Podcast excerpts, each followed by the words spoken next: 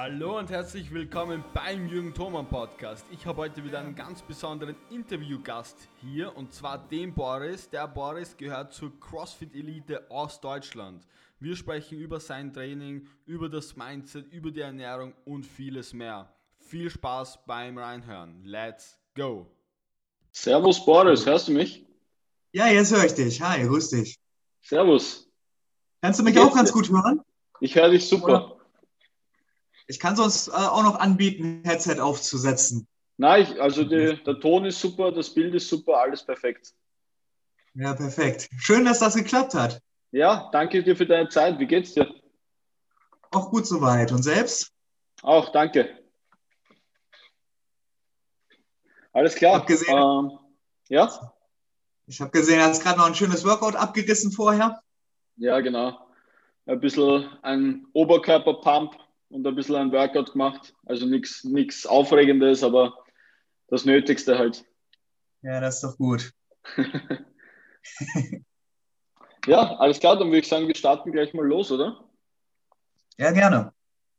Ähm, dann würde ich vorschlagen, erzähle einfach mal, wie lange du schon CrossFit machst, ähm, wo du gestartet hast, also auf welchem Level, was du davor gemacht hast, wo du jetzt stehst und wo du hin möchtest.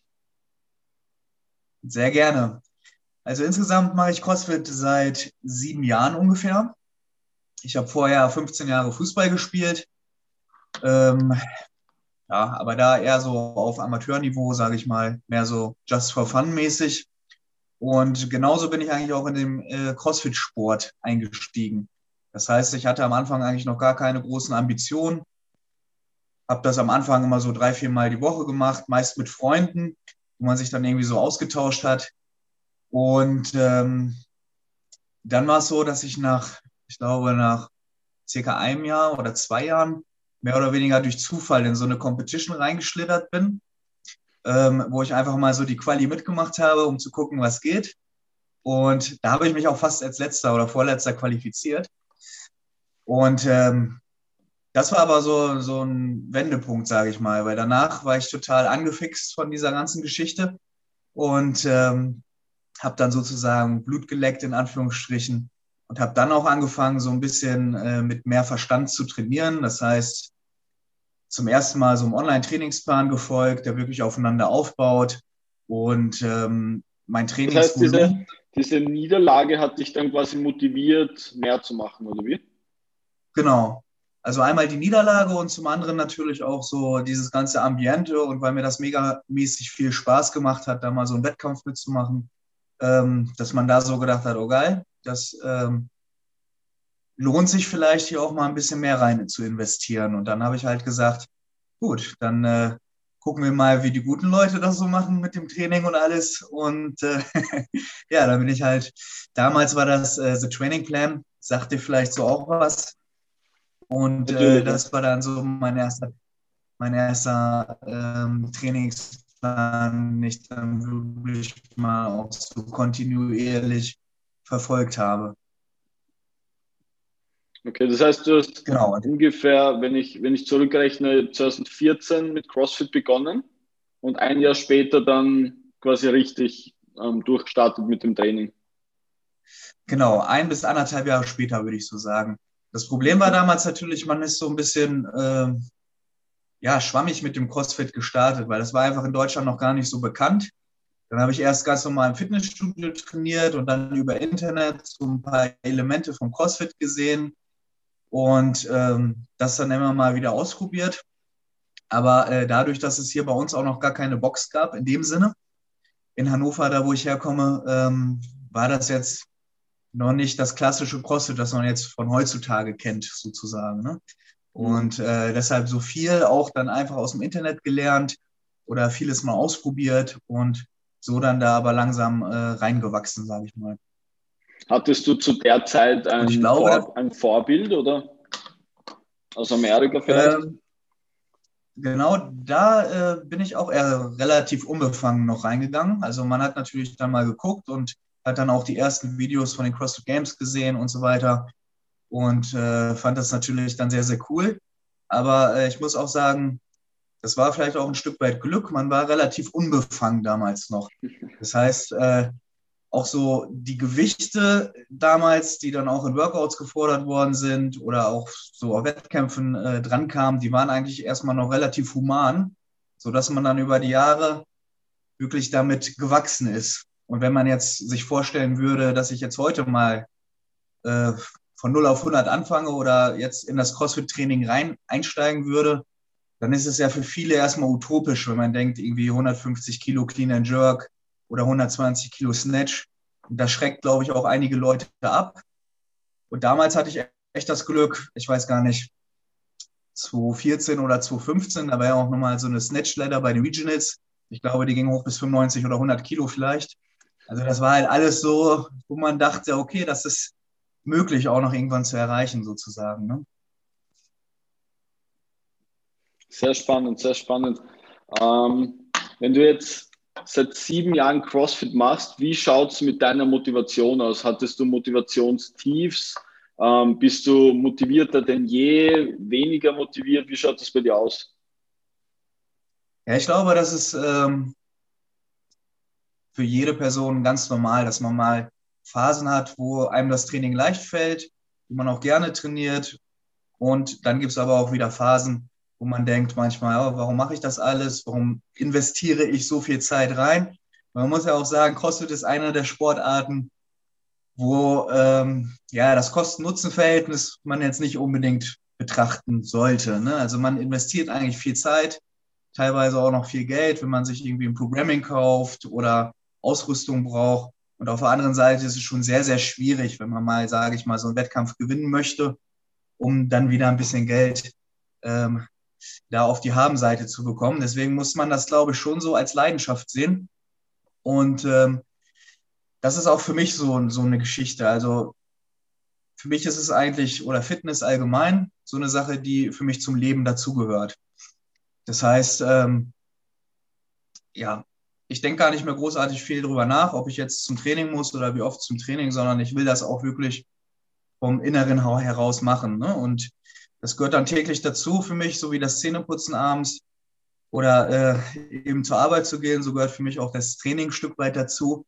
Und so komme ich, glaube ich, auch ganz gut durch Phasen dazu, dadurch, wo man mal vielleicht nicht ganz so motiviert ist, wenn man einfach so diszipliniert ist oder sich das irgendwann so eingespielt hat, dass man es einfach macht, ne? dass das so seinem eigenen Lifestyle in Anführungsstrichen dazugehört.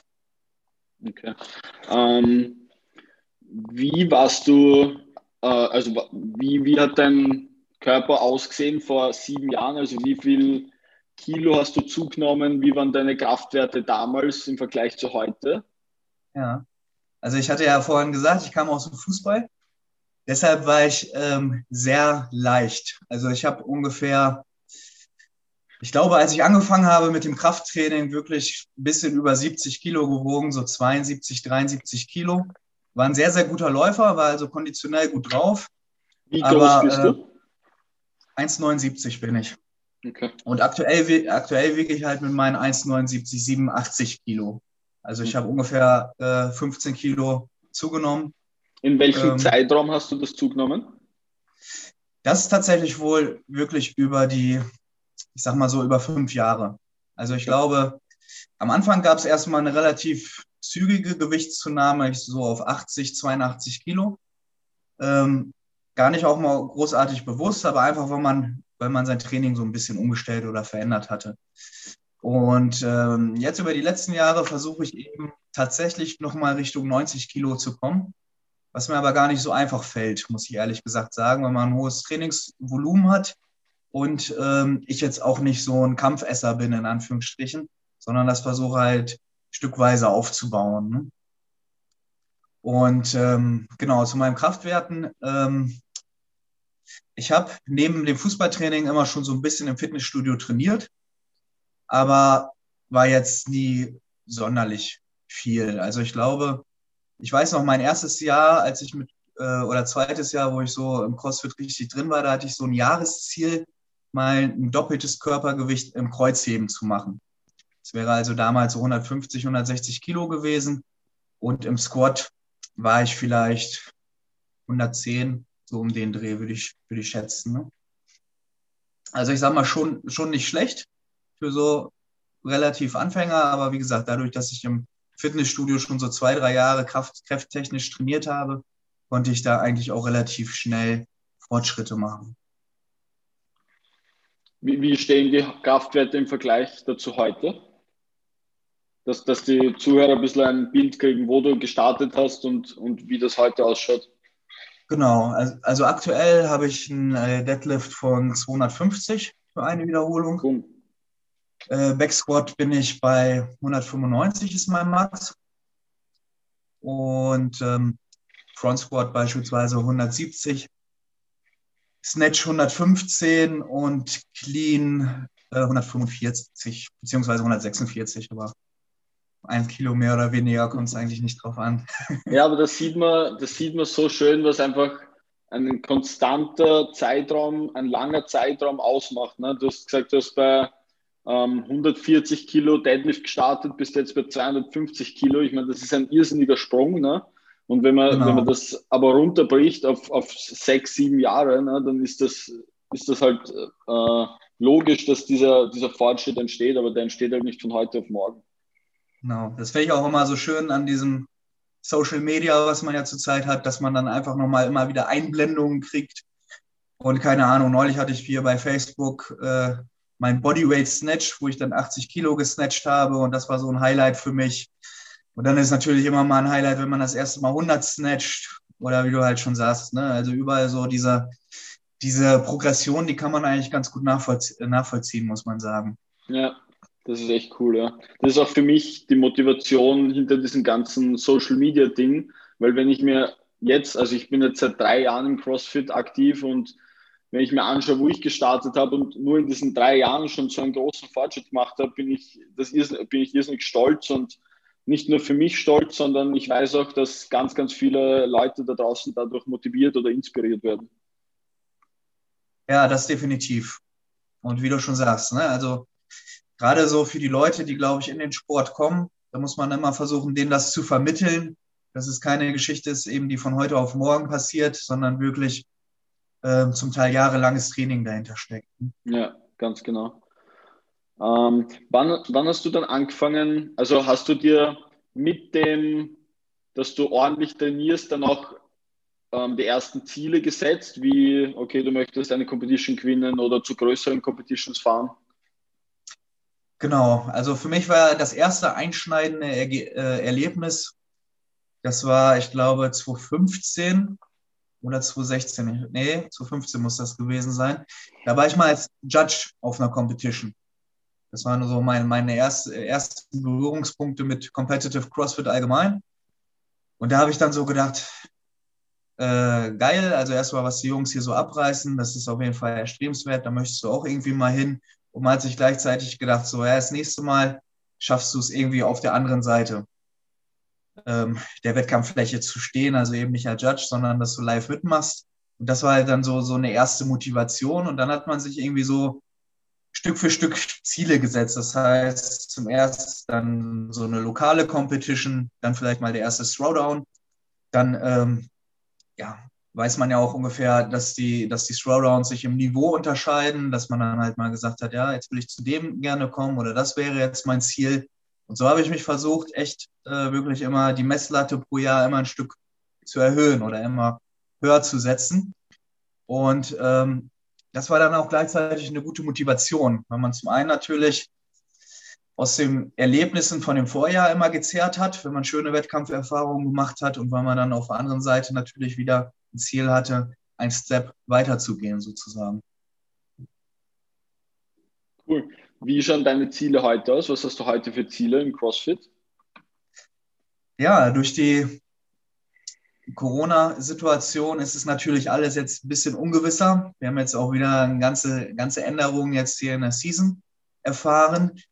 Und ähm, ja, just gestern sind ja die Semifinals ähm, Örtlichkeiten bekannt gegeben worden. Und ähm, letztes Jahr war eben mein großes Ziel, an einem Sanctional teilzunehmen. Und ich hatte mich auch für zwei Sanctionals qualifiziert, unter anderem Elfit und ähm, GTD. Wobei ich bei GTD fairerweise sagen muss, dass ich da nur bei einem Team ausgeholfen hätte.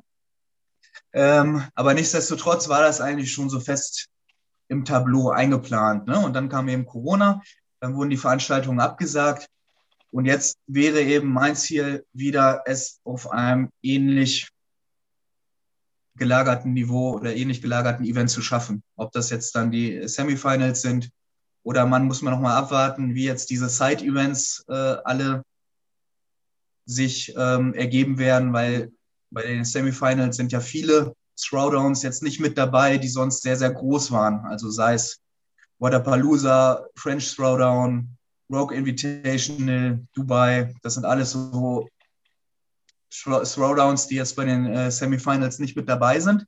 Da wird natürlich auch interessant sein, wie finden die statt, was gibt es da für Anforderungen, um daran teilzunehmen mhm. und so weiter und so fort. Ne? Aber dadurch, dass zurzeit natürlich vieles im Ungewissen ist, bleibt es erstmal nur so ein bisschen abzuwarten auch. Okay, du hast aber jetzt kein langfristiges drei bis fünf Jahresziel, dass du sagst, du möchtest dann zu den Games, das ist dein, deine Vision und, und da komme was wolle? Ähm, also ich habe schon meine Ziele, also wie gesagt, so Short-Term wäre jetzt eben zu so einem Event, was ähnliches Niveau wie Sanctionals oder Regionals hatte. Und da ich mittlerweile auch schon in diesem Jahr 32 werde tatsächlich, ähm, wäre natürlich für mich auch nochmal ein Wunsch, bestmöglich vorbereitet zu sein, wenn ich dann eben in die 35er-Klasse komme, um da vielleicht nochmal einen Versuch zu starten, dann als Master sozusagen zu den Games zu kommen. Okay. Weil so realistisch muss man auch sagen, jetzt in dem doch höheren Alter, jetzt mit 32, da ist es schon eher utopisch geworden, dass man sagt, man greift jetzt nochmal irgendwie bei den Games an. Ne? Mhm. Spürst du, würdest du sagen, spürst du das Alter? Macht das für dich einen großen Unterschied? Ich merke, dass ich so ein bisschen verletzungsanfälliger geworden bin tatsächlich. Also es sind keine großartigen oder schlimmen Sachen, aber gerade wenn man sehr intensiv trainiert, passiert es dann doch des Öfteren mal, ne? dass man sich dann irgendwie was zerrt oder ähm, ja, zum Beispiel jetzt gerade hatte ich mein IT-Band entzündet, weil ich so ein bisschen mehr Fokus auf Squats gelegt hatte.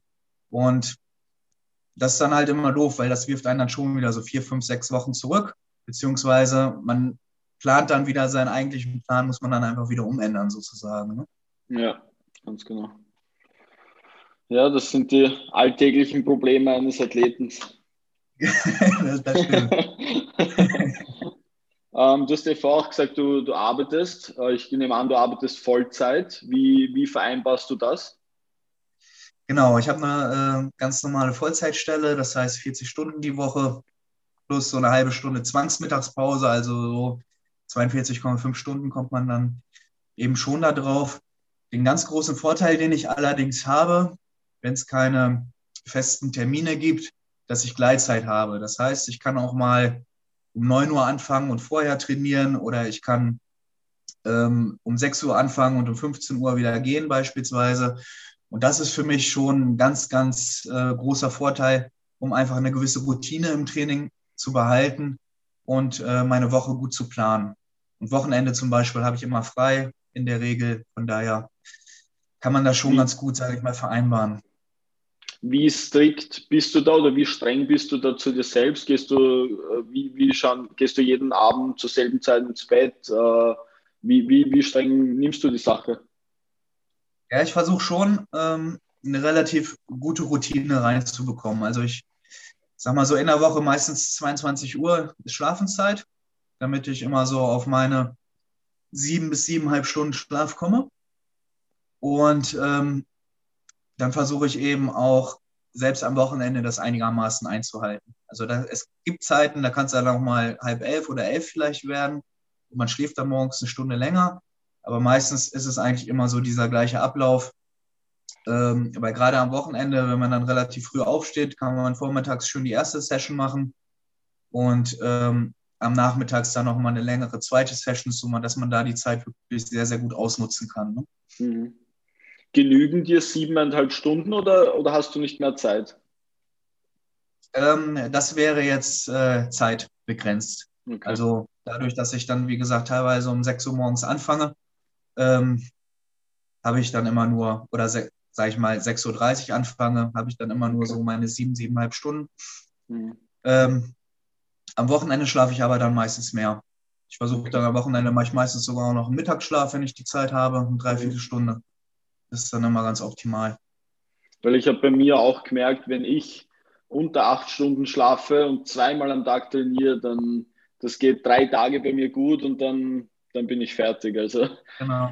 Also, also ich, muss, muss, auch sagen, also Schlaf ist für mich auch echt das, der natürlichste Trainingsbooster, sage ich mal, den es gibt. Ne? Also das, ja. ich glaube, sehr, sehr viele Leute unterschätzen das. Und mhm. man sieht es auch äh, bei, den, bei den ganz großen Elite-Athleten, sage ich mal, so ein Fraser oder auch Lukas Högberg etc. habe ich schon Interviews drüber gelesen, dass die auf ihren Events ihre eigene Matratze mitnehmen.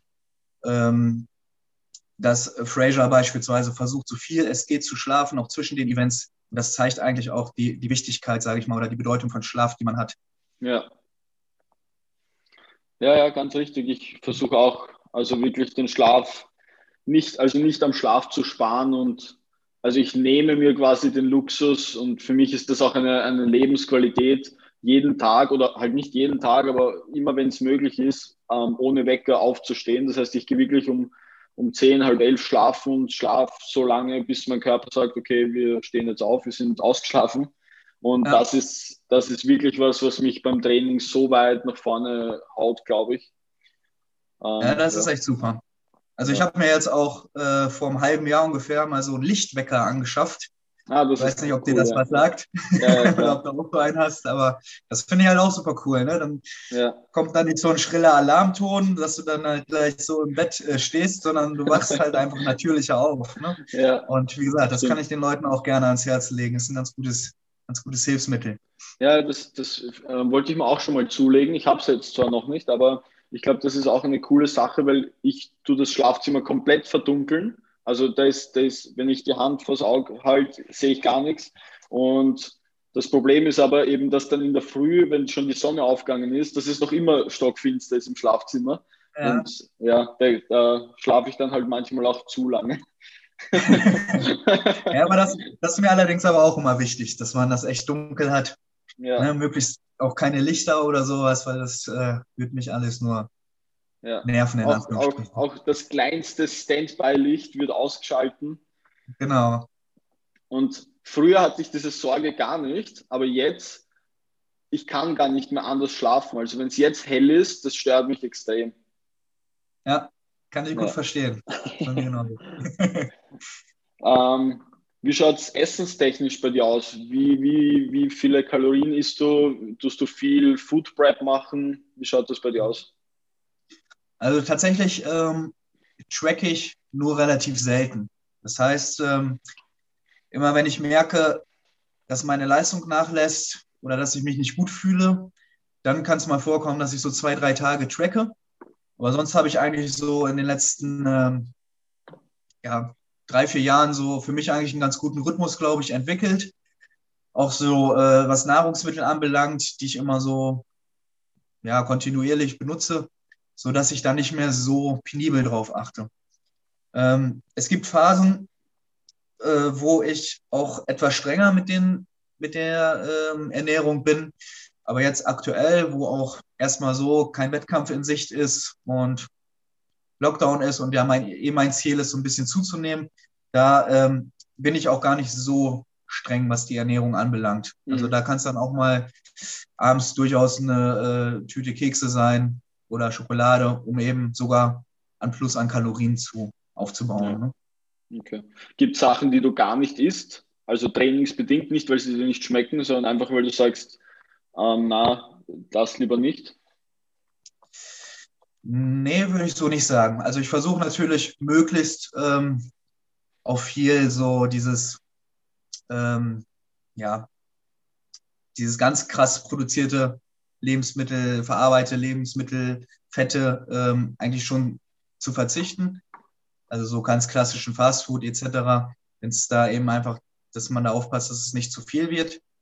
Aber, aber ansonsten habe ich da eigentlich nichts, was ich jetzt nicht essen würde. So. Okay. Und hast du irgendwie manchmal Probleme, genug Proteine zu dir zu nehmen oder ähnliches? Ähm, Proteine, glaube ich, habe ich immer einen ganz guten. Ausgleich oder relativ viele. Aber so allgemein auf meine Gesamtkalorienanzahl zu kommen, das fällt mir schon manchmal ein bisschen schwieriger. Mhm. äh, weil man kennt es, man trainiert morgens, dann ist man vielleicht ein bisschen unter Zeitdruck, weil man schon wieder zur Arbeit muss oder wollte. Dann geht es bei Arbeit vielleicht ein bisschen stressiger zu. Und dann hat man auch gar nicht so ein Hungergefühl von sich aus. Und dann ist man abends zu Hause und äh, guckt auf die Uhr und plötzlich, ja, shit, jetzt habe ich wieder meine Hauptmahlzeit ausgelassen oder seit zwei, drei Stunden nichts gegessen. Und dann kommt man natürlich schon wieder in, äh, ja, in äh, Bedrängnis, dann irgendwie auf seine 4.000 bis 5.000 Kalorien dann am Ende des Tages zu kommen, die man gerne hätte. Ne? Ja. ja, das ist auch für mich immer wieder eine Herausforderung, weil einfach 4.000 plus Kalorien einfach wirklich eine Menge ist. Und wenn man genau. dann halt, so wie du sagst, nicht gerade zu Fastfood greifen will oder über 50 Prozent an Fetten zu sich nehmen möchte, dann wird das halt echt schwer. Und wenn man dann noch ein bisschen mit Obst und Gemüse zu sich nehmen möchte, dann wird das halt eine quasi eine Meisterleistung. Wie, wie handelst du oder wie versuchst du das zu handeln? Oder wie, wie oft isst du am Tag? Genau, also ich habe so meine, meine drei Festmahlzeiten auf jeden Fall. Ne? Das heißt, erst einmal Frühstück und dann habe ich meistens zwei warme Mahlzeiten, mittags und abends. Und ähm, so Routinen wie jetzt zum Beispiel nach dem Training direkt ein Post-Workout-Shake und so weiter, um da direkt ähm, auch die notwendigen Kalorien zu bekommen. Was kommt da rein bei dir? Ähm, ich habe es ganz klassisch, ähm, eine Kohlenhydratmischung. Meistens ist es äh, schlicht Maltodextrin und dann Proteinpulver dazu. Okay. Ja. Und genau, irgendwas ist mir gerade noch entfallen, was ich noch erwähnen wollte. Ach so, ja. genau, jetzt fällt es mir wieder ein. Äh, was mir viel geholfen hat, um Kalorien aufzunehmen, ich habe mir ähm, vor anderthalb Jahren so einen Standmixer gekauft. Und da ist es natürlich super easy, auch wie du sagst, genug Obst, Gemüse reinzu, äh, reinzuhauen. Das äh, sättigt eigentlich stundenlang und äh, man kriegt aber ganz gut größere Portionen runter. Und da kann man ja dann auch immer ein bisschen schummeln, in Anführungsstrichen, indem man vielleicht noch ein bisschen Erdnussbutter dazu gibt oder irgendwie so andere Hacks, um dann eben viel oder relativ viel Kalorien dazu bekommen. Ganz genau, ja. Ähm, das heißt, du isst 4.500, 5.000 Kalorien, also in der Massephase natürlich. Ähm, du bist, es ist sehr ähnlich bei uns. Ich meine, du bist 5 cm oder 4 cm größer als ich. Aber ich habe auch, ähm, ich bin 1,75 und habe begonnen mit 70 Kilo Körpergewicht und ja. habe dann auch im ersten Jahr massiv zugenommen, 10, 11 Kilo. Und das ist dann wieder ein bisschen runter. Und jetzt bin ich, stehe ich so bei 80 Kilo und jetzt im Moment versuche ich dann auch wieder ähm, nochmal im nächsten Jahr so 5, 6 Kilo zuzunehmen. Und das ist immer wieder eine Challenge und irgendwie super anstrengend, aber gleichzeitig irgendwie ist das so ein gewisser Lebensstil und das, ich glaube, das ist das, was uns irgendwie so ausmacht, ähm, genau. weil, wir, weil wir das irgendwie urfeiern. Ich weiß auch nicht, irgendwie ja. normal. Ja, wie du, schon, wie, genau, wie du schon sagst, ne? also vielen, vielen Leuten ist es auch schwer zu erklären, wenn man ihnen irgendwie sagt, ja, ich würde ganz gerne zunehmen wollen, aber äh, ich stagniere da jetzt so seit ein paar Monaten oder Jahren und dann würden die einfach sagen, ja, ess mehr, ne? Aber wie du schon sagst, dadurch, dass man ein relativ hohes Trainingsvolumen hat, das ist halt auch, äh, und man das ja auch möglichst, äh, sage ich mal, qualitativ mit guten Produkten auch machen möchte, mhm. ne? Und nicht, wie du eben schon meintest, nur Fastfood essen oder Schrott, dann ist es echt gar nicht so einfach. Und wir machen das ja auch im Endeffekt, um noch eine bessere Leistung zu erzielen. Mhm. Ne? Weil ich glaube, wenn ich jetzt auf meine Größe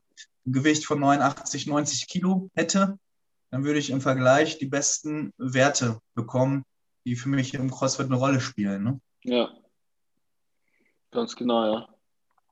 Ja, diese Gedanken habe ich auch immer wieder so, okay, du bist 1,75, ähm, die Profis sind 1,70, also die Besten der Besten sind 1,70, haben 90 Kilo, dann, dann fängt man sich an zu vergleichen und dann kriegt genau. man noch einen Stress vielleicht. ja, ist ja auch, ist ja auch eine ganz, ganz einfache Geschichte, ne? wenn man sich jetzt zum Beispiel mal Fraser nimmt.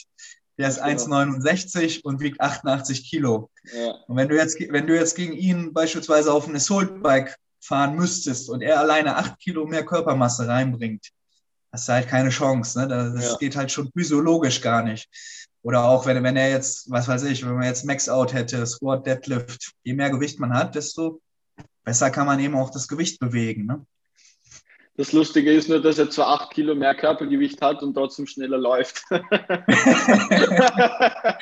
das, Beispiel, das Beispiel habe ich jetzt bewusst weggelassen.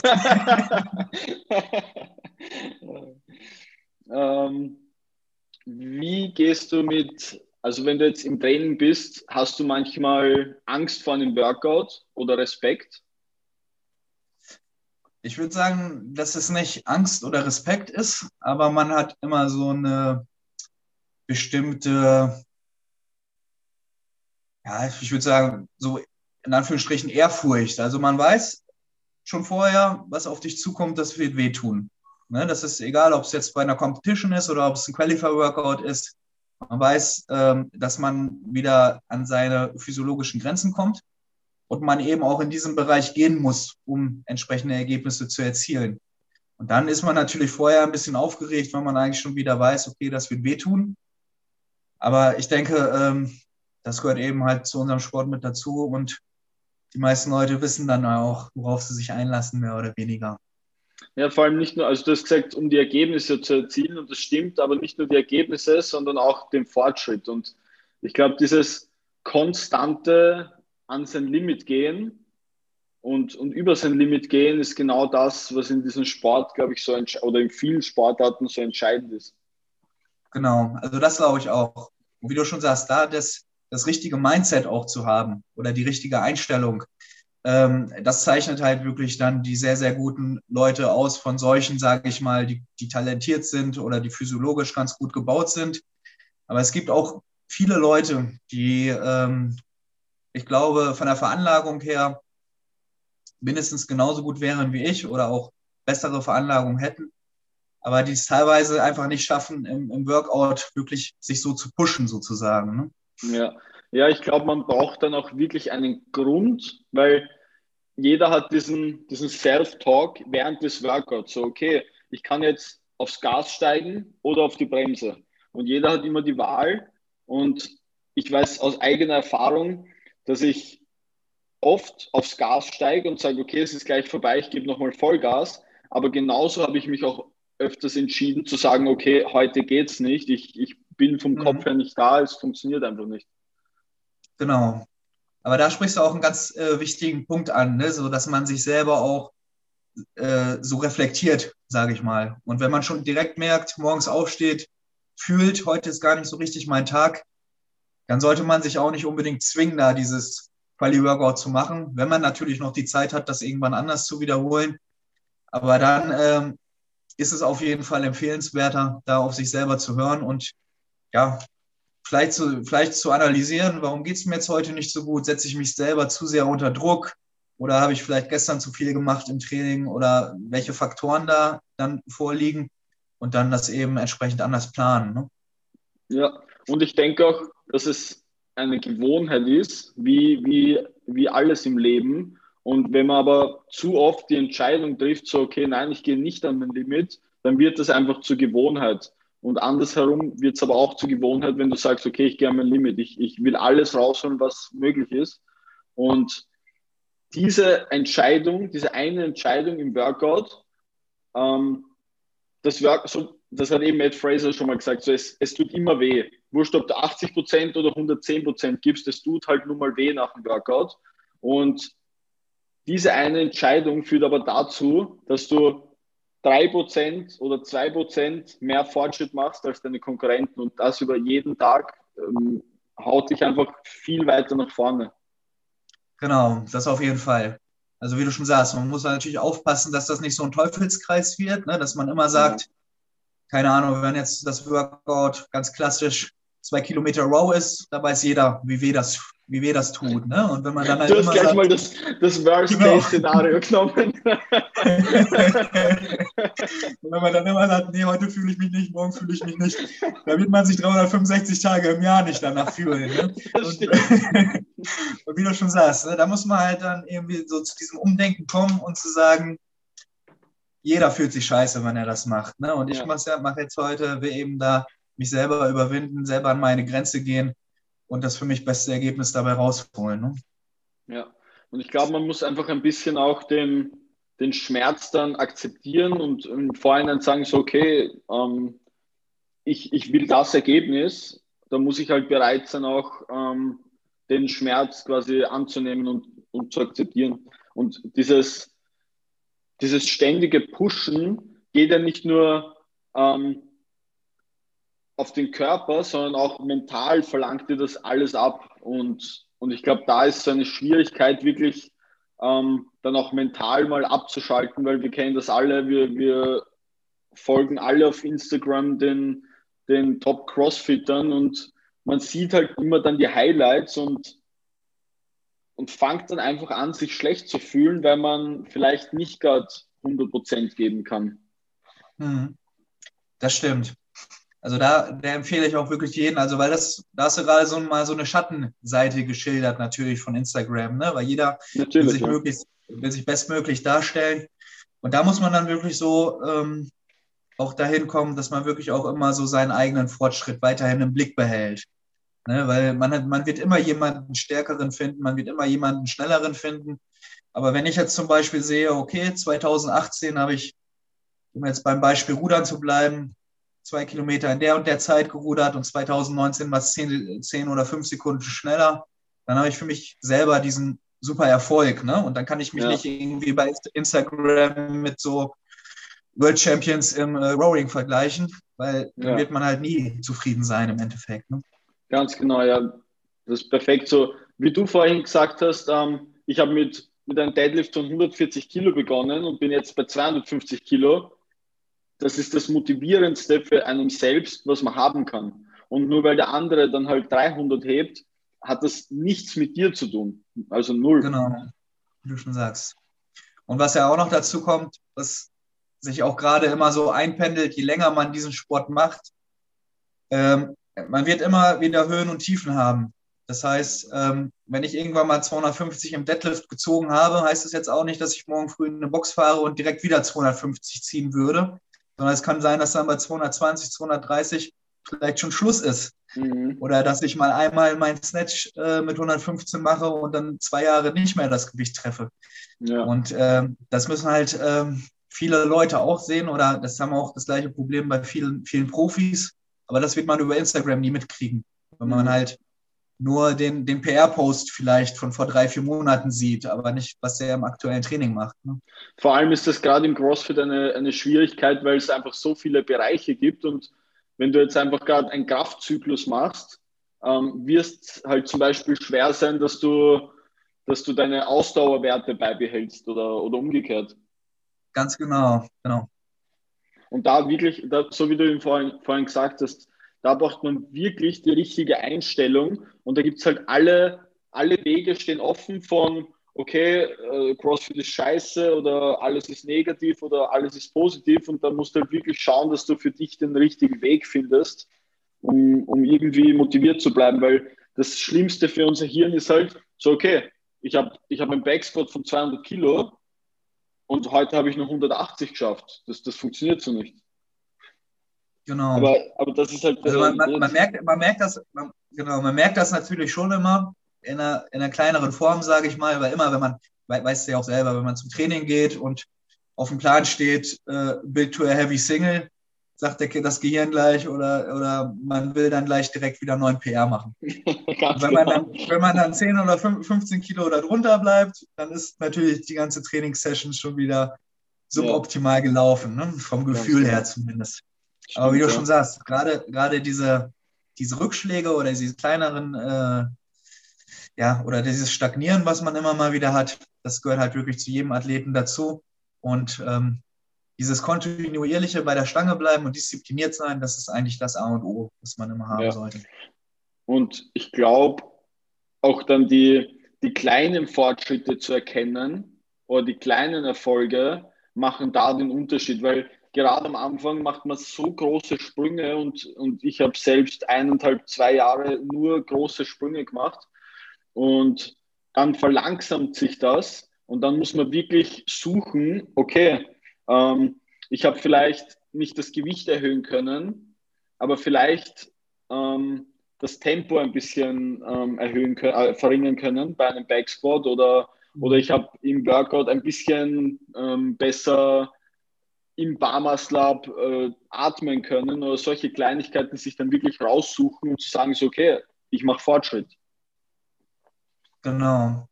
Weil das, wie du schon sagst, das sind halt oft so Sachen, die gar nicht mal unbedingt messbar sind, aber die ja. auf jeden Fall ähm, zu dem Fortschritt beitragen. Ne? Man, man darf ja. nicht immer nur auf seine Maximalwerte gucken, weil wenn man plötzlich sieht, okay, ich bewege 80 oder 85 Prozent von dem Gewicht mittlerweile viel flüssiger, viel schneller, dann ist das auch ein toller Fortschritt, ja. der teilweise sogar viel wichtiger ist im CrossFit für Workouts etc. Mhm. Und ähm, das ist genau das, was du gesagt hast, ne? dass man ab und zu auch mal ein bisschen detaillierter reingucken muss, um eben so diese kleinen Improvements auch festzustellen. Und was man auch nicht vergessen darf, ist einfach, dass, also, dass, dass was die Leute am meisten zum Vergleichen hernehmen, ist ja der One RM. Also das, das, der Backsquat, der Snatch, der Deadlift, wie viel kann ich bewegen, wie viel können die anderen bewegen. Aber im CrossFit ist das halt nicht hundertprozentig entscheidend. Ich habe selbst genau. schon Workouts gegen Leute gemacht, die haben 30 äh, Kilo mehr am Backsquat als ich oder 20 Kilo auf einen Snatch und dann kommt ein Workout mit, mit Heavy Clean and Jerks und ich, ich ja. trotzdem gegen die. Und äh, genau. Deswegen, das ist nochmal ein sehr, sehr schönes Beispiel auch, was du gebracht hast. Auch wenn man jetzt zum Beispiel das CrossFit Total von den zehn Besten bei den Games nehmen würde, dann hätte man aber trotzdem, wenn es ein ähnliches CrossFit Total in den Open geben würde zum Beispiel, wahrscheinlich 200 Leute oder 150 Leute vor denen, weil es einfach ja. Leute gibt, die sind super stark, die können aber äh, laufen keine fünf Kilometer in 30 Minuten, so nach dem Motto. Ne? Das stimmt, ja. Sagst, genau, und, und gerade beim CrossFit ist es eben diese Mischung und dieses Gewichtheben wird eh viel zu sehr in den Vordergrund gestellt, weil es über Instagram am besten aussieht. Ja. Aber das Konditionelle ist eben auch die Basis vom CrossFit und das darf man halt nicht äh, ganz in den Hinterkopf verdrängen, sage ich mal. Stimmt. Und das Training im Conditioning tut halt einfach mehr weh als ein, ein Krafttraining. Genau, also es tut mehr weh, ist, ist komplett langweilig. Es, es dauert daher, länger. Genau. ja. Ähm, was weißt du heute, dass du gern vor vier oder fünf Jahren gewusst hättest? Ähm, ich glaube, ich habe in der Anfangszeit den Fehler gemacht, dass ich teilweise sehr schnell mein Programming gewechselt habe, weil man dann eben, wie wir es ja eben auch schon analysiert haben, vielleicht nicht so schnell die Fortschritte gemacht hat oder zu viel hinterfragt hat, einem das dann nicht schnell genug ging, ähm, ja, zu bestimmten Leuten aufzuschließen. Und dann hat man sich immer sehr schnell blenden lassen und dann habe ich mal drei Monate das gemacht, vier Monate mal wieder das. Und ähm, ich sage mal so, es ist immer gut, wenn man über die Zeit mal verschiedene Sachen ausprobiert, weil jedes Programming hat so ein paar Schwerpunkte. Aber unterm Strich ähm, hat alles eben mit Cross CrossFit zu tun und die Leute können das Rad auch nicht neu erfinden. Ne? Und dann teilweise muss man einfach nur mal ein bisschen mehr darauf vertrauen und ähm, nicht das Programming ist eigentlich das Ausschlaggebende, sondern wie konzentriert und wie kontinuierlich man das Programm durchführt.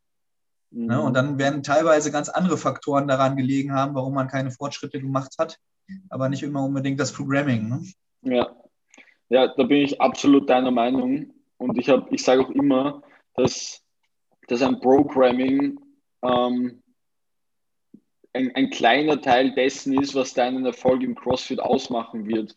Natürlich, ähm, wenn man ein, ein, allgemeines Programming hernimmt und ein individuelles, na sicher ist das Individuelle um um Welten besser für dich. Aber am Ende des Tages ähm, musst du mal, muss dein Coach dich kennenlernen und du deinen Coach kennenlernen und, und ihr auch auf, aufeinander abgestimmt sein. Und das dauert dann einfach mal mindestens sechs Monate oder besser ein, zwei Jahre, dass du dann wirklich ähm, die Fortschritte machst und ja, einfach auch deine, deine Fortschritte machst, die du dir erhofft hast. Genau. Also ein schönes Beispiel fand ich auch immer, als äh, damals Froning sein Programm rausgebracht hat. Ähm, da wurde das ja auch sehr schnell gehypt und der beste Satz eigentlich, den ich dazu gehört habe, wenn du komplett genauso gut oder genauso viel trainierst wie er, genau das gleiche machst wie er, dich genauso ernährst wie er, wirst du trotzdem niemals genauso gut sein wie er. Ganz genau. Das ist halt einfach so dieses, es kommt vielleicht noch das Umfeld dazu, dass er halt immer Leute dabei hat, die ihn pushen. Dann kommt halt seine super mentale Einstellung dazu, dass er die Workouts so gut lesen kann und so weiter und so fort. Also sind halt noch viel, viel mehr Faktoren. Ja. Und ähm, jetzt bringt er auch Fraser wieder sein Programm aus und es wird trotzdem keinen zweiten Matthew Fraser geben, nur dadurch, genau. dass man sein Programming da folgt. Ne? Ja. Und wie du schon sagst, ich sehe. Ich seh, also die Sachen, die du angesprochen hast, die, die zählen dazu und der Background zählt dazu, der halt ähm, jetzt mittlerweile, weiß nicht, acht Jahre CrossFit sind und zehn Jahre noch zusätzlich Weightlifting. Wenn du diesen Background hast Ganz und genau. mit, mit den Kraftwerten in den Sport einsteigst, dann hast du vielleicht eine Chance, auch dorthin zu kommen. Ganz genau. Also man, jeder Körper ist ja auch komplett individuell und wir haben ganz andere Muskelfasern, physiologisch unterschiedlich sind die äh, Leute und von daher muss man das auch alles mit mhm. betrachten. Und ähm, aber was du eben auch angesprochen hast, das sehe ich durchaus auch so, dass natürlich ein individuelles Programm immer noch Vorzüge genießt zu so einem äh, Remote-Template. Allerdings müssen die Leute dann natürlich am Ende des Tages ähm, wissen, ob dieses Geld, was man dafür natürlich mehr investieren muss, den am Ende des Tages auch dieser Mehrwert dann, ähm, ja, ob es ihnen dann mehr wert ist sozusagen, ne? genau. Ja. ja, ganz genau. Also ich, bei mir war es ja so, dass ich mit CrossFit begonnen habe und von Tag 1 ähm, mit einem, einem individuellen Programming gestartet habe, mit einem eigenen Coach. Cool. das heißt, ich war noch nie, also bis heute war ich noch nie in einer CrossFit-Stunde, in einer Gruppenstunde. Genau. Und ich habe deswegen auch nie, also ich habe von Anfang an alle Techniken richtig gelernt.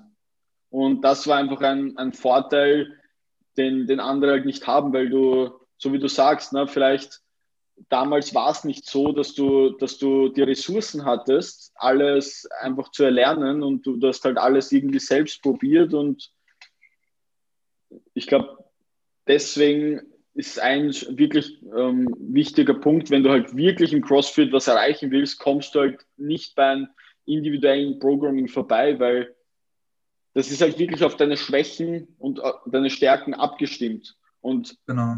wir sind alle nur Menschen und wenn wir ähm, in etwas gut sind, dann machen wir es gerne. Und wenn wir es gerne machen, machen wir es häufig. Aber im CrossFit musst du halt die Sachen machen, die du nicht so gerne machst. Die du nicht gerne machst, genau.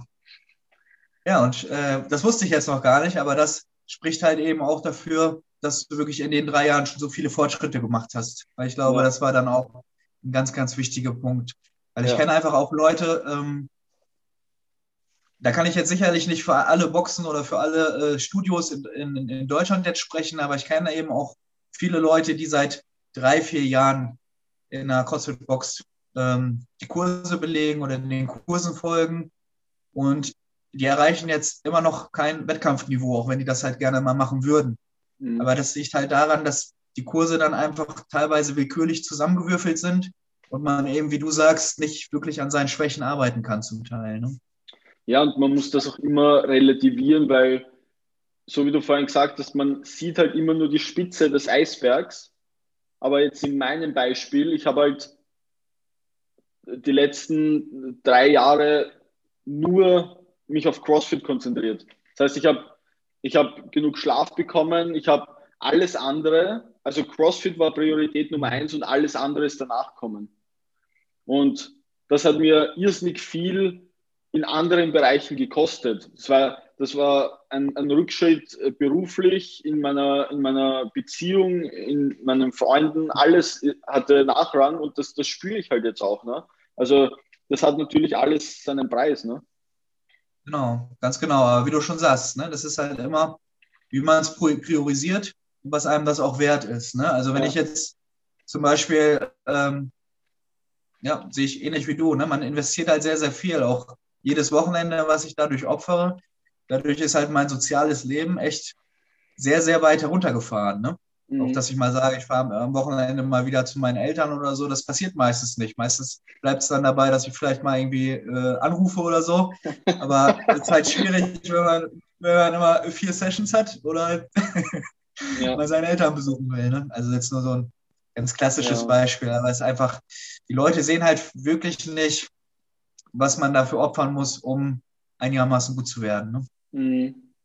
Hast du für dich ähm ein Zeitlimit gesetzt. Irgendwie so, ähm, ich möchte das noch jetzt zwei Jahre 100% voll durchziehen und dann höre ich auf oder so? Oder machst du das nach Gefühl?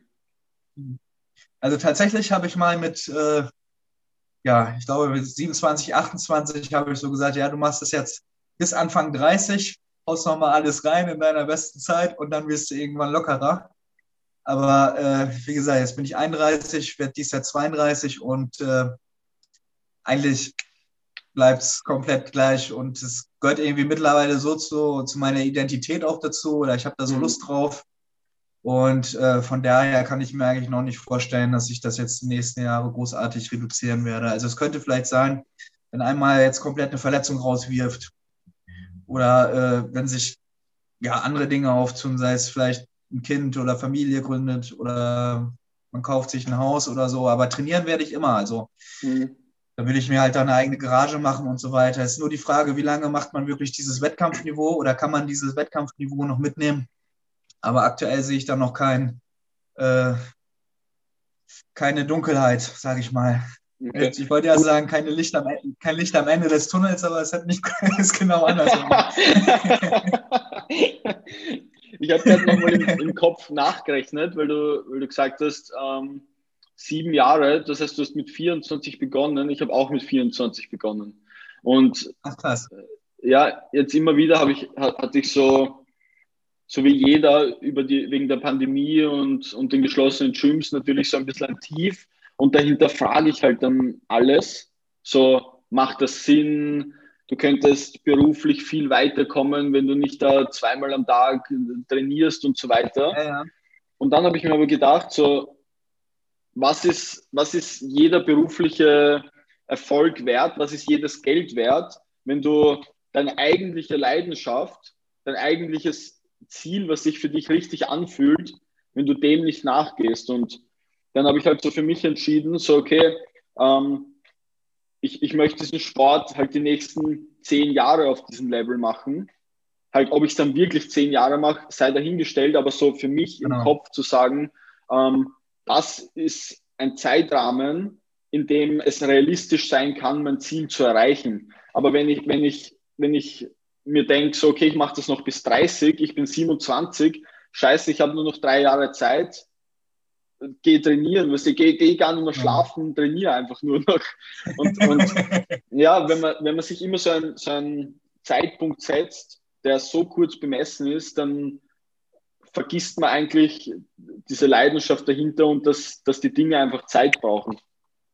Genau, das glaube ich auch. Und wie du schon sagst, ne, also man, man sollte sich auch nicht ähm, zu sehr unter Druck setzen, so nach diesem All-In-Motto, sondern man, man äh, reflektiert einfach jedes Jahr wieder und dann setzt man neu an und schaut einfach, wie viel Bock man hat und was man da investieren möchte. Ne? Ja. Wie du schon sagst, es wird immer wieder ähm, Rückschläge geben. Auch jetzt diese Geschichte mit Corona, wer weiß, wann wir jemals wieder unter Zuschauer Wettkämpfe machen können. Das kann durchaus ja. so ein, zwei Jahre dauern. Und dann denke ich mir auch so, ja toll, dann war das jetzt, äh, ich bin ja eh schon über 30 und dann ist es noch ein paar Jahre ins Land gegangen. So habe ja. ich am Anfang auch erst gedacht. Aber im Endeffekt denke ich mir jetzt, ja gut, anstatt zu jammern, dass du schon über 30 bist, kannst du dich eher freuen, dass du nah an den 35 bist und dann da greifst du da nochmal voll an, so nach dem Motto. Ne? Ja, cool. Die beste Frage, die mir mit der Pandemie geholfen hat, war, ähm, was würdest du tun, wenn du, wenn du weißt, dass das für immer so bleibt? Hm. Ja, das ist wirklich eine gute Frage, ne? weil, ja. weil man würde seiner Leidenschaft, den Sport, dann trotzdem nachgehen und von daher kann man das jetzt eben auch genauso weiterhin machen, ne? wie du schon Ganz sagst. Genau, ja. Du hast doch äh, gerade kurz Rückschritte angesprochen. Was waren deine größten Rückschritte oder Misserfolge oder, oder Verletzungen oder sonstiges? Ja, ähm, ich hatte 2018 mal eine Zeit lang mit, ähm, ja, mit so einer Geschichte im linken Bein, wo es jetzt am Ende des Tages sich gar nicht so richtig herausgestellt hat, woran es jetzt gelegen hat. Einige sagten so ein bisschen Bandscheibe, die aufs linke Bein ausgestrahlt hat. Einige sagen eher so, ähm, ja, ähm, im Oberschenkel, dass da ein muskulärer Riss war, dass das eher so ein bisschen muskulär war. Aber da hatte ich wirklich mal so, ein, so eine Zeit lang, wo ich dann auch mit der linken Seite keine Pistols machen konnte, also wirklich stark eingeschränkt war. Und ähm, ich habe da zwar durchgehend weiterhin trainiert, je nachdem, wie es ging, aber natürlich sind überall meine Kraftwerte zurückgegangen, das Gefühl ist schlechter geworden. Und das waren echt so Monate, wo man dachte, ja, okay, ich investiere zwar trotzdem viel Zeit da rein, aber es wird eigentlich eher alles schlechter oder stagniert nur dazu. Ne? Und das war dann so eine Phase, wo man sich dann doch noch häufiger hinterfragt hat, ähm, wie es halt aussieht, äh, ob man da vielleicht auch mal jetzt eine ganze Pause reinhauen sollte, dass sich das komplett auskuriert, etc., wie man da vorgeht. Und ähm, ja, das ging einfach schon auf die Motivation. Ne? Mhm. Weil man da auch dann auch einige Competitions noch wieder im Auge hatte und ähm, da dann einfach nicht mitmachen konnte oder das nicht abgerufen hat, was man gerne abrufen, abgerufen hätte. Ja. Ja, das kann ich komplett nachvollziehen. Ich hatte auch immer wieder ähm, mit meiner Rückenverletzung zu kämpfen, die dann irgendwie immer wieder am selben, also an derselben Stelle quasi verletzt wurde. So alle, äh, so vierteljährlich oder halbjährlich regelmäßig mal. Und ja, dahinter fragt man dann einfach wirklich alles, aber auch wie du habe ich dann einfach weiter trainiert und halt alles gemacht, was nicht geschmerzt hat. Und genau ich glaube, das möchte ich auch so ein bisschen an jeden mitgeben da draußen. So nur weil du eine Verletzung hast, brauchst du nicht alles hinschmeißen und zu Hause auf der Couch sitzen.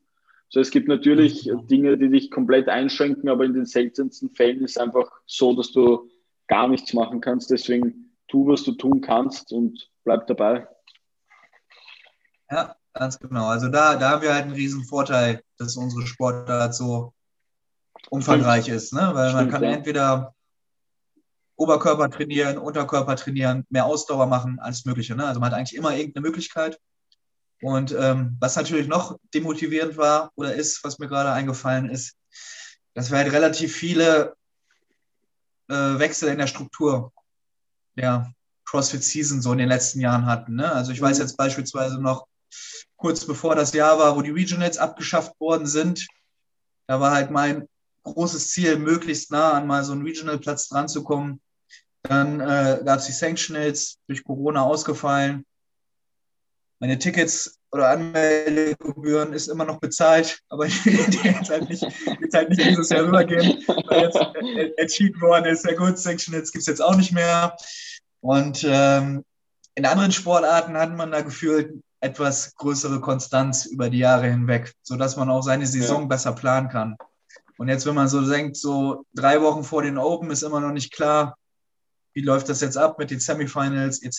Das ist alles dann teilweise schon schwierig oder wenn man dann halt kurz vorher noch äh, solche drastischen Änderungen reinkriegt, das ist natürlich dann auch manchmal demotivierend. Ne? Mhm. Ganz genau. Ähm, ja, dann komme ich auch schon zum letzten Punkt. Du bist ja auch Coach.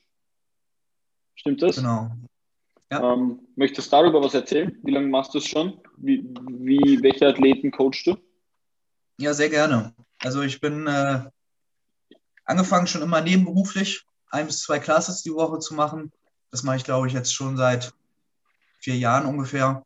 Ähm, mal mehr, mal ein bisschen weniger, je nachdem auch, wie das mit meiner eigenen, ähm, wie das mit meinem eigenen Training aussieht.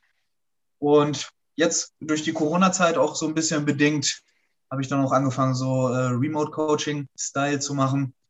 Und da habe ich daran äh, tatsächlich so eine ganz gemischte Gruppe von Leuten. Also ich habe zum Beispiel jemanden, der früher leistungsmäßig Basketball gespielt hat, der jetzt dann aber einfach im höheren Alter nochmal sucht, ähm, was anderes auszuprobieren, sich fit zu halten, weil er natürlich auch auf seine Leistungssportkarriere zurückblickend bestimmte ähm, ja, Problemzonen hat, sei es der Rücken etc., weil er relativ groß ist. Und dann habe ich natürlich Leute dabei, die gerne auch mal ihre ersten Wettkämpfe machen würden oder ähm, auch ein, zwei Soldaten beispielsweise, die gerade im Ausland stationiert sind, die aber da dann halt versuchen, mit dem Equipment, was da vor Ort ist, äh, sich bestmöglich fit zu halten. Und von daher echt ein ganz gemischtes Publikum. Und das finde ich ist auch die Sache, was das Ganze richtig interessant macht, einfach ja. mit den Leuten so zu arbeiten. Ne? Wo liegst du da preislich? Magst du das sagen? Was, was das beinhaltet, ja. was das kostet? Genau, das kann ich sehr gerne sagen. Ich habe ähm, begrenzte Spots, weil es eben zeitlich bei mir nicht mehr möglich ist, neben dem eigenen Training etc. Ähm, für 100 Euro so ein Individual Coaching pro Monat. Da steckt dann aber auch wirklich alles drin. Ne? Also immer, immer mal wieder so ein Zoom-Call, wenn es äh, Austausch ist, Videoauswertung bei Lifts, komplett individuelles Programming, was sich auf das Equipment und auf die jeweiligen Vorstellungen der Leute bezieht. Und dann halt ständiger Austausch auch über WhatsApp, falls sich dann irgendwie was ändert. Mhm. Und ähm, ich sag mal, verglichen mit so gängigen Remote-Coaching-Programmen ist, glaube ich, meiner Preisklasse doch eher noch so in dem mittleren oder unteren Bereich einzuordnen, weil es mir eigentlich eher so am Herzen liegt, die Leute zu betreuen und weil ich auch weiß, wenn die zum Beispiel zusätzlich noch eine Boxmitgliedschaft bezahlen müssen, dass da echt sehr, sehr viel Geld auch zustande kommt. Mhm. Und deswegen habe ich mich da erstmal für diesen Bereich so entschieden. Mega. Ähm, wie schaut es aus mit den Open? Greifst du an? Nimmst du teil? Ja, tatsächlich ist das noch nicht hundertprozentig sicher. Problem ist eben auch die Lockdown-Geschichte gewesen und mhm. dass ich jetzt in den letzten Monaten echt ein sehr begrenzte oder eingeschränkte Trainingsmöglichkeiten hatte. Das heißt, ich habe dann äh, die Zeit genutzt, viel Grundlagenausdauer zu machen, um da mal eine richtige Foundation aufzubauen und ähm, klassisches, äh, ja, klassische Squats, weil ich halt hier noch einen Rig stehen hatte in so einer alten Scheune. Aber alles, sage ich mal, so an der Pull-Up-Bar etc. war halt so schwierig mhm. zu gestalten. Ne? Und ähm, es wird auch so ein bisschen davon abhängig sein, wie gestalten sich jetzt die Workouts. Ist das mhm. überhaupt möglich, überhaupt ähm, jedes Workout zu machen? Oder braucht man da wieder bestimmtes Equipment? Braucht man da bestimmte, bestimmten Space, sage ich mal? Und von daher ist das leider noch ein bisschen ungewiss. Okay. Ja, ich habe für mich auch entschieden, ähm, ich werde die Open auf jeden Fall machen, einfach aus dem Grund, weil ich den Score haben möchte, weil ich, weil ich am Leaderboard sein möchte. Ähm, ich habe natürlich absolut keine Erwartungen, weil man muss halt auch bedenken, ich habe jetzt die letzten zweieinhalb Monate, drei Monate fast nicht schwer geliftet. Und wenn dann halt irgendein Workout kommt mit, mhm. mit 100 Kilo Squat Cleans, mit, mit 20 Wiederholungen und du bist halt nach dem dritten komplett erledigt, weil das letzte Mal ja. hast 100 Kilo gehoben vor drei Monaten, dann kannst du halt keine Erwartungen haben. Ne? Und das, das, das fickt halt das zentrale Nervensystem komplett, wenn du, wenn du das so schockst. Ja, und deswegen habe ich da gar keine Erwartungen, aber ich, ich würde es auf jeden Fall gerne machen. Ja. ja. Ja, auf jeden Fall. Also es ist, denke ich, auch eine richtige Entscheidung. In den ersten Jahren habe ich auch immer die Open mitgemacht, auch um einfach meinen eigenen Progress besser zu verfolgen. Ja. Und die letzten zwei Jahre hatte ich dann mit meinem Coach so ein bisschen, äh, bin ich dazu übergegangen zu sagen, wir nehmen diese Phase eher so als ähm, Kraftcycle, um uns dann eben auf die Qualis für die Sanctionals zum Beispiel vorzubereiten. Ja. Ne? Weil im letzten Jahr, äh, im vorletzten Jahr war es ja so, dass die Open nur teilweise die Sanctional-Events abgedeckt haben und dass ja dann noch vereinzelt sehr, sehr viele Sanctionals waren. Ne? Mhm. Und jetzt ist eben auch die Frage, ob ich jetzt das erste halbe Jahr, bleibe ich mir jetzt weiterhin treu, mache mehr so Richtung Kraft, Grundlagen, Ausdauer und versuche dann diese größeren Side-Events anzugreifen. Wobei das natürlich jetzt halt alles noch sehr ja, in den Sternen steht, wie das dann ablaufen wird mit denen. Ne? Stimmt, ja. Hast du dann die, die Open Workouts trotzdem gemacht, irgendwie so im, im stillen Kämmerchen oder weil du, weil du wissen wolltest, wo du stehst oder hast du es gar nicht gemacht? Genau. Ja. Ich habe tatsächlich immer einige gemacht. Ähm, okay. Haben die Hände von meinem Coach gegeben und der hat die dann manchmal mit eingebaut, manchmal nicht. Und ähm, das war natürlich schon immer ein ganz cooler Vergleich. Wobei man natürlich auch sagen muss, ähm, dass man das einzuordnen wissen muss, wenn man so ein Open ja. Workout macht. Ne? Ja. Also jeder, der da draußen, der sagt, ich mache jetzt heute mal ein Open Workout, just for fun, vielleicht mit einem Kumpel zusammen, der wird wahrscheinlich am Ende des, des Wochenendes äh, ein bisschen enttäuscht sein oder denken, krass, wie können diese Leute solche Ergebnisse erzielen? Ja. Aber mittlerweile auf dem Niveau ist es halt so, dass einige da drei, viermal die Workouts innerhalb dieser vier Tage machen mhm. und komplett alles darauf ausrichten. Und dann kriegt man natürlich noch ein ganz, ganz, ganz anderes Ergebnis daraus. Ne? Ja, so wie du auch vorhin gesagt hast, das kommt ja ganz darauf an, ob du diese Phase wirklich nutzt für, deine, für deinen Peak oder ob du weiterhin einfach dein, dein Training fährst auf, auf deinen, äh, mit deinem Plan und dann, dann bekommt man ganz andere Ergebnisse. Ne? Genau. Weil, weil du wirst ja jetzt nicht in dieser Zeit sehr CrossFit-spezifisch trainieren, sondern wahrscheinlich maximal ein, zwei Workouts in der Woche machen und, und den Rest halt Grundlagenausdauer, Intervalle, Krafttraining und so weiter. Genau. Also ich hatte jetzt wirklich tatsächlich seit Mitte November, Anfang Dezember, wo ich mit diesem Grundlagenausdauertraining angefangen bin, komplett auf Workouts verzichtet, weil das einfach zwei komplett unterschiedliche Energiesysteme sind. Und wenn man jetzt tatsächlich mal so eine Grundlage bilden möchte, dann sagt man eigentlich so, das eine trainieren, das andere am besten weglassen, um nicht eben da äh, so widerstreitende Energiesysteme anzufixen, in Anführungsstrichen. Ja.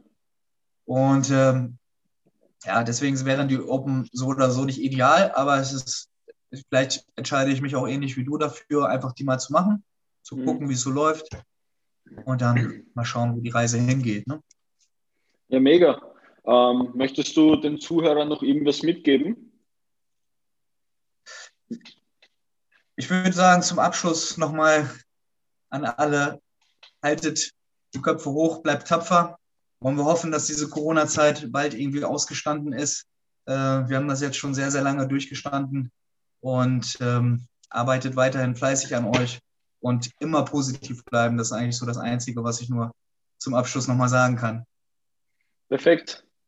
Dann sage ich vielen, vielen Dank für deine Zeit und ich wünsche dir alles Gute für die Open. Ich habe zu danken. Wir hören voneinander. Ne? Passt, mach's gut. Bis Danke bald, dir. mach's gut. Ciao. Danke auch. Ciao.